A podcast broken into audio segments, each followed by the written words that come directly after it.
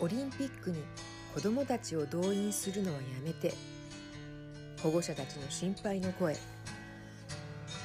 東京五輪パラの観戦に子どもたちを動員する大会組織委員会の計画が日本共産党の調査で明らかになりました。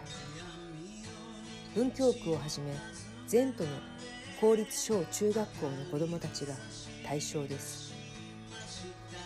組織委員会が主導する学校連携観戦は全国で最大128万人を動員する計画で東京都だけで90万人文京区では約1万2000人が対象になっています。日本共産党は国会でこの問題を取り上げこれだけの子どもをコロナ禍に移動させ大会に集中させるのか。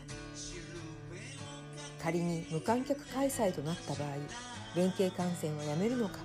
と正しました。スポーツ庁は観客数や感染症対策に関する検討を踏まえ組織委員会で検討されると述べまともに回答しませんでした。共産党は国立競技場での観戦予定者だけでも1日平均127校2万1798人だと指摘。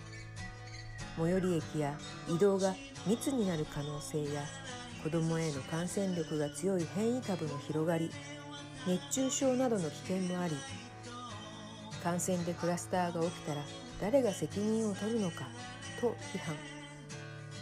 協力する小池都政の責任も問われます。子どもの命と健康を守る立場で連携感染は直ちにやめるよう求めるべきだと主張。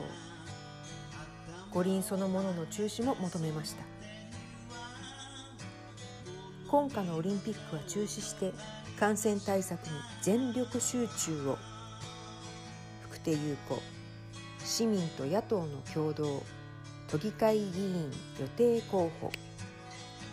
命と暮らしを守る都政へ。文教新聞2021年6月号外発行文教新聞社文教区根津2の34の10日本共産党文教地区委員会は見解を発表しました。